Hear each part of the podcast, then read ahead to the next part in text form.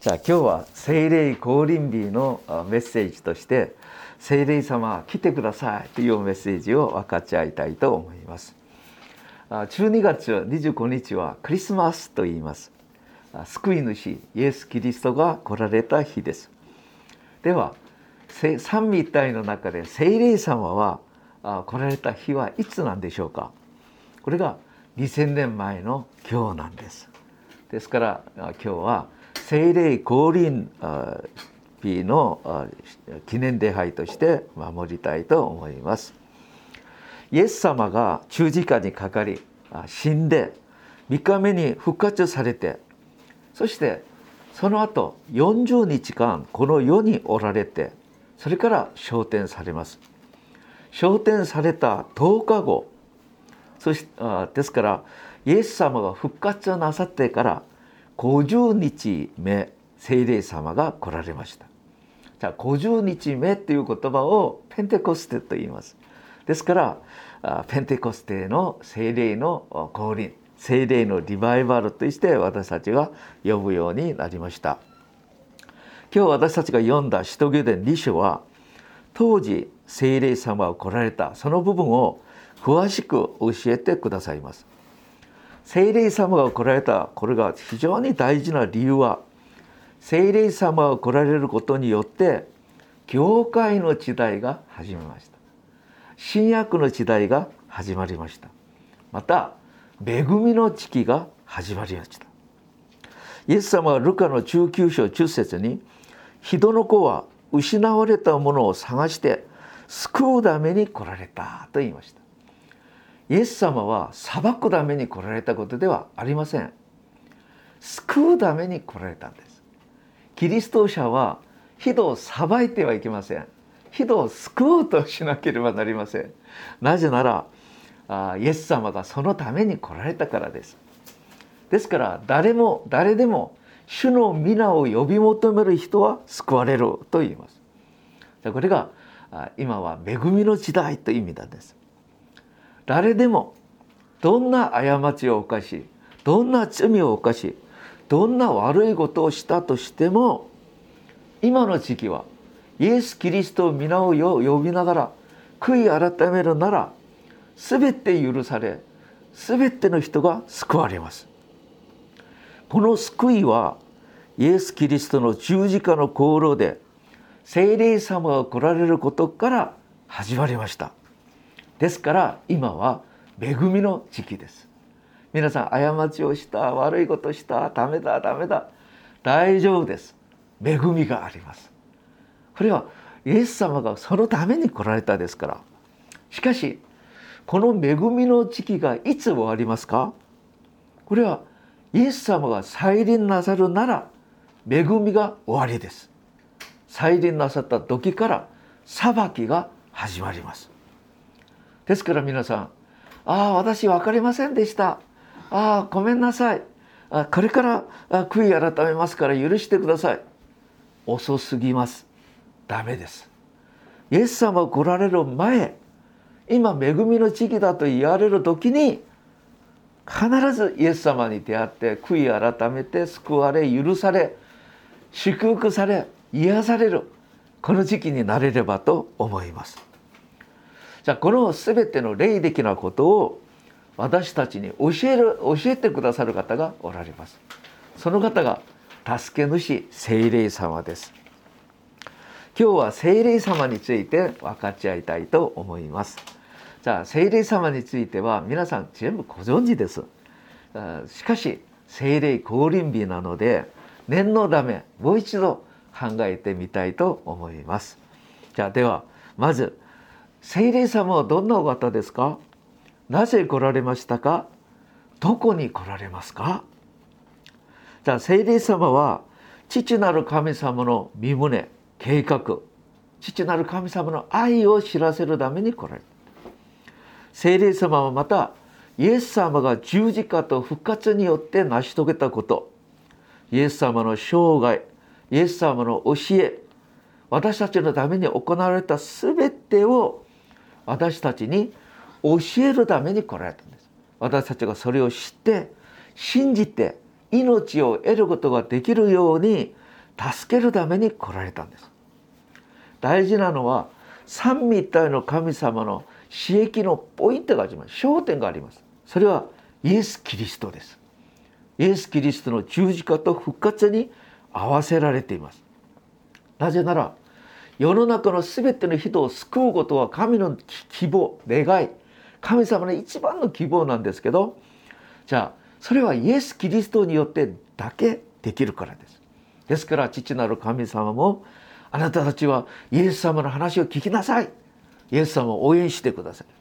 また聖霊様の全ての働きもイエス・キリストを信じなさい。イエス・キリストを証しするところに全てポイントが合わせられています。じゃあでは聖霊様はどんなお方ですか？聖霊様を呼ぶ呼び名がいろいろあります。その名前に役割が示されています。じゃあ聖霊様を父の霊と言います。父のすべてを示してください。また御子の霊キリストの霊真理の霊命の霊知恵と啓示の霊。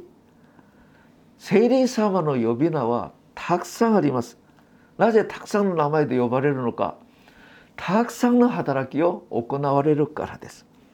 ですから私たちが聖霊様を受け入れて信じる時その意味が私たちの中に入ってくるでしょう。じゃあイエス様が聖霊様を呼ばれる時に対してヨハネ14章16節には私は父にお願いしましよう。父は別の弁護者を使わし永遠にあなたたちと一緒にいるようにしてくださると言います。じゃあ弁護者がいらっしゃいました。その方がイエス様です。別の弁護者をまた送ってくださると言います。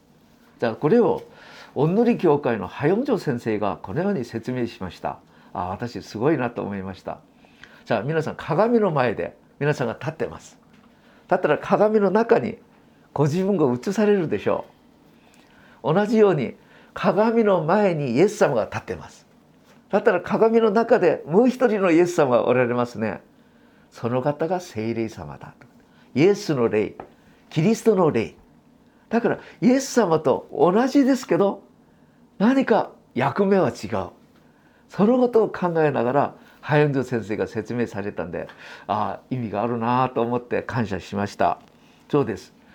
しかし私たちは聖霊様についてよく分かりません私たちの知恵と知識については聖霊様を全部理解することができませんじゃあですからこのことを学びながら少し少し理解していくことが大事ですよ。じゃあ聖霊様はどんな役割をしますか？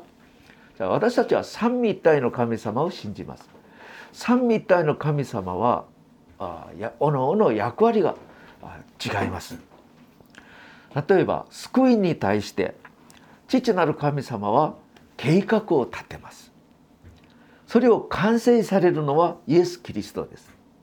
じゃあイエス・キリストが完成されたことを世の中の一人一人の人に伝えてその人たちが信じて実際救われるようになることは聖霊様がなさいますそのために聖霊様の働きは助ける役割をしますですから聖霊様を助け主と言いますけどじゃあ大事なのは聖霊様は救われることだけではなく神の子供に対する全てを助けてくださいます。聖霊様はこの世に来られて神の子供のために初めに何を作ってくださったんですか？教会を作ってくださった。霊的な家家庭。で皆さん救われた一人の一人神の子供が家がいなければどこで守られ養われ祝福されますか？家庭が大事でしょう。だから聖霊様が教会を作ってくださった。また聖霊様はお祈りお祈りのために聖書を作ってくださった。また聖霊様は必要な全てを提供してくださりいろいろな準備をしてくださるんですけどイエス様に対して教えイエス様がお話しされたことを全て思い出させてくださることもやさります。聖霊様はどこまで出さるのか私たちに罪を悟ることも教えてくださいます。じゃあ皆さん例えば例を持ってイエス・キリストを信じないことが罪ですか？イエス・キリストを信じないことが罪ですか？倫理道徳的に何が問題ありますか？しかし罪だと私たちに悟らせてくださいます。なぜ罪ですか？その理由は皆さん私たちの力では自分が自分自身を救うことができないんです。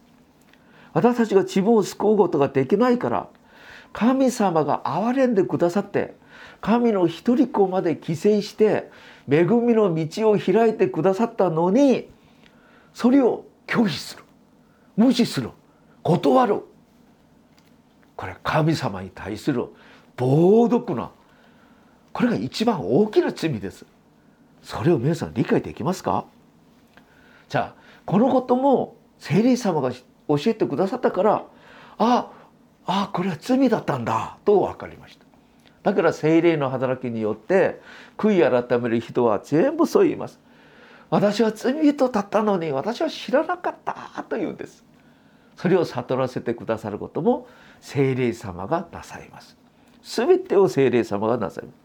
ですから聖霊様は誰が受け入れることができるのかじゃあペテロの説教を聞いて指導行伝2章26節27節8節にこう書いてあります。人々はこれらのことを聞いて大いに心を打たれペテロと他の人たちに「兄弟たち私たちはどうしたらいいでしょうか?」と言った。その時ペテロが「悔い改めなさい」「めいめいイエス・キリストの名によってバブテスマを受け罪を許していただきなさい」そうすれば賜物プレゼントとして聖霊を送ってくださいますと言いますそうですメッセージを聞いて悟ることこれも聖霊様で自分は罪人とことを悟ってどうしたらいいんでしょうかと言った時に悔い改めなさいそしてバブテスマを受けなさいいうことも聖霊様を教えてくれるそれを「アーメン分かりました」と言って悔い改める人に聖霊様が来てくださいます。これが大事なんです。じゃあ聖霊様が来てくださるってことは皆さん創世記3章で人間が罪を犯してそれから罪を犯した人から聖霊様が出てしまったんですね。出てしまった聖霊様がやっと戻ってこられる。だからヨハネ3章3節にはああこれが新たに生まれたんだ。ということを使うし第一第二コリント一章中七節には古いものは過ぎ去った。新しくなった。と言います。人が変わったってことです。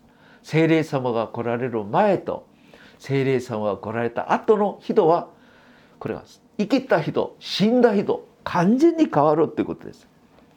これほど精霊の働きは大事です。皆さんイマヌエルって意味は分かりますか？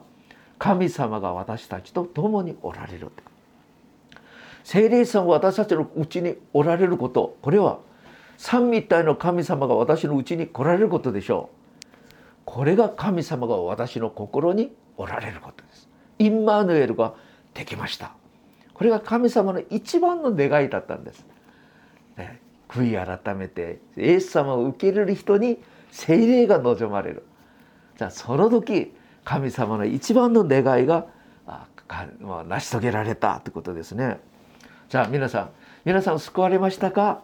皆さん天国に行きますか？どうして分かりますか？皆さんのうちに聖霊様がおられるなら皆さんは救われました。神の言葉になりました。天国に行く人になりました。これはどうして分かりますか？聖霊様がおられるなら人は昔のままではいけません。まあ下手なんですけど神の御言葉通り神の御胸通り生きようと頑張ります。それを見てあこの人は精霊がおられるんだ。この人は精霊がおられないんだ。これはっきりわかるでしょう。徐々に徐々に行けば行くほどますます確信を持つようになります。この救いの確信が霊的な戦いで一番大事なんです。救いのあなた救われたのかサタンが聞きます。えー、わからないけどと言ったらサタンからババーンと撃たれます。しかし私たちが「私は確信があるよ私は神の子供だよ私は死んだら天国に行くよ」と言ったらサタンが逃げてしまいます。ぜひとも救いの確信がますます強くなってパウロは天国に行く前に私のために栄光の冠が準備されていると分かってました確信が強くなってた。だからもう死ぬことも迫害も全然心配ありませんでした。後ほど天国なんで早く行きたいと思うでしょう。精霊様が教えてくださることです。精霊様が来られることによって私たちの体は神様がおられる神殿になりました。ですから第一コリント3章16節17節こう言います。あなた方は自分が神の神殿であり神の霊が自分たちのうちに住んでいることを知らないのか神の神殿を壊す者がいれば神はその人を滅ぼされます神の神殿は聖なるものだからですあなた方はその神殿なのです神様がおられるから私は神の私の心は神様がおられる神殿なんです素晴らしいでしょうまた神様おられる神殿である生徒が2人また3人が集まるところはそこには教会と言います。皆さん教会と神殿が違うことは分かりますね。教会は共同体を意味します。神殿は一人でも神殿ができますけど共同体教会は共同体を言いました神の働きは共同体の働きです。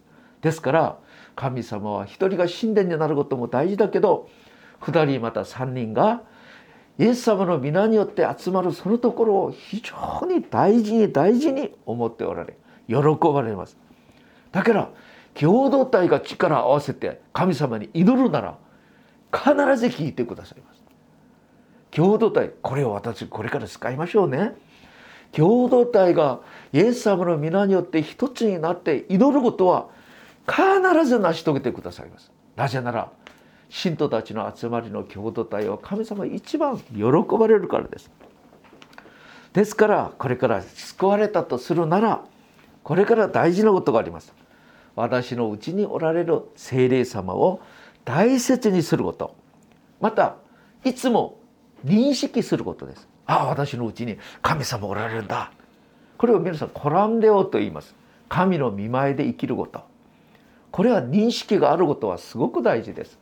またその方の御声に聞き従うことが大事です。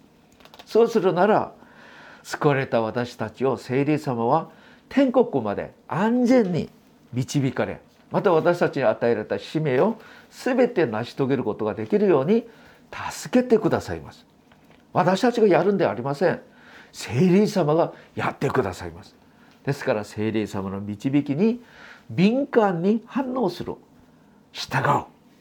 ここで祝福された人生勝利の人生一番満足ある人生があります。じゃあ2番目に聖霊様はどのように働かれるのか。まあこれは以前も申し上げましたけど聖霊様は私たちのうちにおられうちで働かれます。じゃあうちでどう働かれるか。内的感動また良心。私たちはみんな良心を持ってます。良心に語りかけます。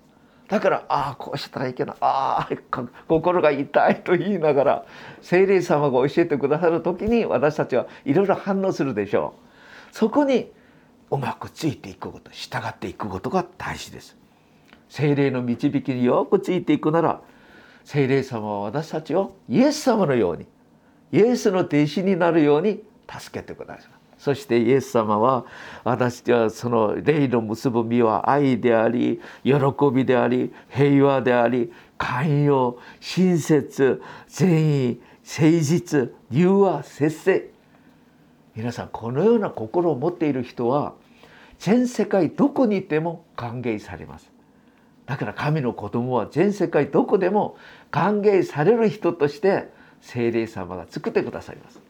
今も私たちを作っておられる途中ですから皆さん是非とも、えっと、この聖霊によくついていくようにやりましょう。で信仰生活が長いという人はこれがうまくできている人になるべきでしょう。これ当たり前です。でも牧師が一番うまくこれにならなきゃいけないからと思っていろんなことがありましたら反省します。じゃあ2番目聖霊様は上から力を持って来られます。リバイバルも来られます。神様が一番我慢できないことは何ですか？自分の子供が苦しんでいること。難しさの中でどうしようどうしよう悩むことは神様を見てはもう一番苦しいでしょう。そうではありませんか？子供が一番苦しんでる時親が見たらどうしようかと思うんじゃありませんか？だから神様は私たちに祈りを与えてください。何があったら祈りなさいって祈りなさいって。祈ることが子供たちの特権です祈るなら神が働きます祈るなら神様を答えてくださいだから皆さん私たちは祈らなきゃいけません私は神の子供だからまあ神の子供は親がまあ全部分かってから助けてくださるでしょう。のそうではありません。私たちは祈らなければ神様さえも働くことはできません。なぜなら私たちは自由意志があるからです。旧約聖書で現れた全ての人は祈りの人でした。モーセ、ダビデ、ダニエル、聖書に現れた人たちは祈りの人です。しかし皆さん祈りの人には神の霊がおられます。民数記27章18節には神様はモーセにヨーシュアをあなたの後継者として安守しなさいと言います。そうしながら何と言うんですか？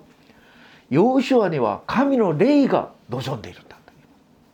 じゃあその意味はヨーシュアは祈りの人だった。じゃあ皆さん祈りの人祈りの人には神の霊が豊かに望んでます。祈らない人には一番頭が偉くても神の霊がなければ霊の働きがなければ世の中で悪魔に戦って勝ちますか？できません。何にもできません。神様は祈りの人を喜ばれます。祈りの人と共にやってくださいます。また祈りの人を使います。だから祈らなければいけません。リバイバルも祈る教会に来ます。私は教会堂を建てたり持ち教会堂を持ちたいという気持ちは全くありません。そのところには欲がありません。しかしマルコ11章17節に私の家は全ての国の人の祈りの家と呼ばれるべきである。ここで私の家は祈りの家にならなきゃいけない。祈りの家に対する熱望はあります。教会堂を持ちたいという願いはありません。しかし祈りの家を持ちたいという心はあります。なぜなら祈りの家には聖霊様が豊かに望んでおられ聖霊様が望んでおられるには神の恵みが満ち溢れます。皆さん恵みがあるなら全てができます。恵みがなければいくら頑張ってもできません。神の恵み。神の身胸は神の恵みによって成し遂げられます。ですから私たちの教会各家庭神の恵みが豊かに望むためには家庭も祈りの家教会も祈りの家にならなければなりません祈りの家には聖霊様が豊かに来られますじゃあ聖霊様が私たちの中で共におられる時私たちが気をつけなきゃいけないことは聖霊様をうまくおもてなしをすることです。じゃあどうすることをおもてなしをうまくすることですか？まず認めることです。また聖霊様の御声を聞くことです。そして聖霊様に従うことです。そうするならもう他のことよりはそれを一番喜んでおられます。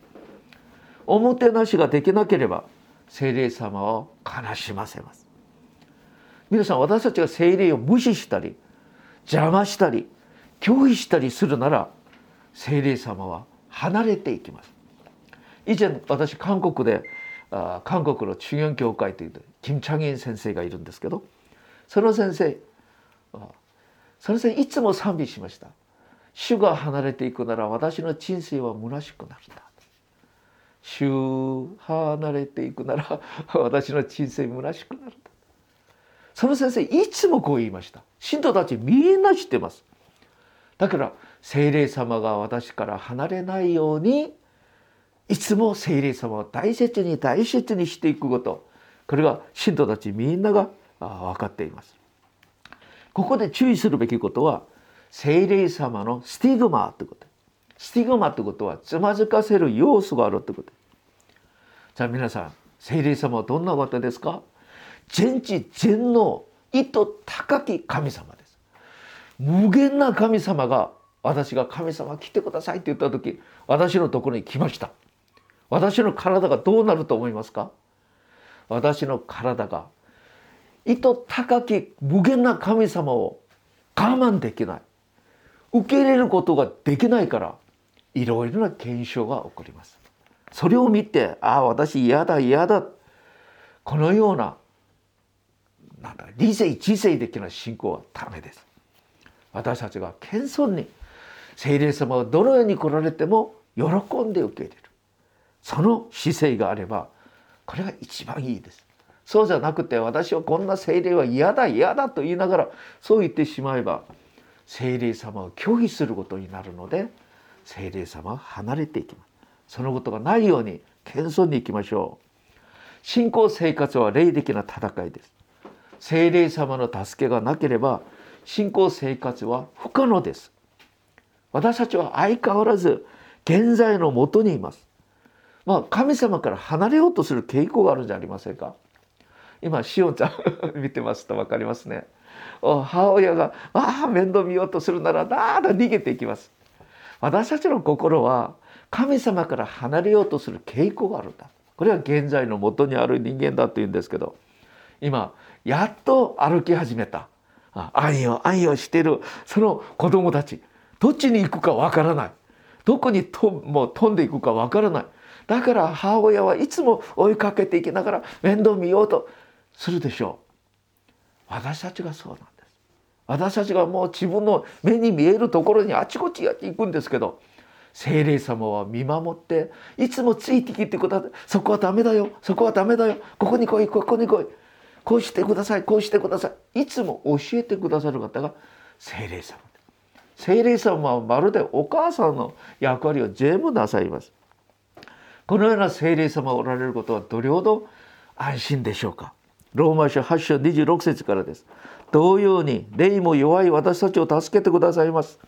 私たちはどう祈るべきか知りませんが霊自らが言葉に表せないうめきを持って取りなしをしてくださるからです。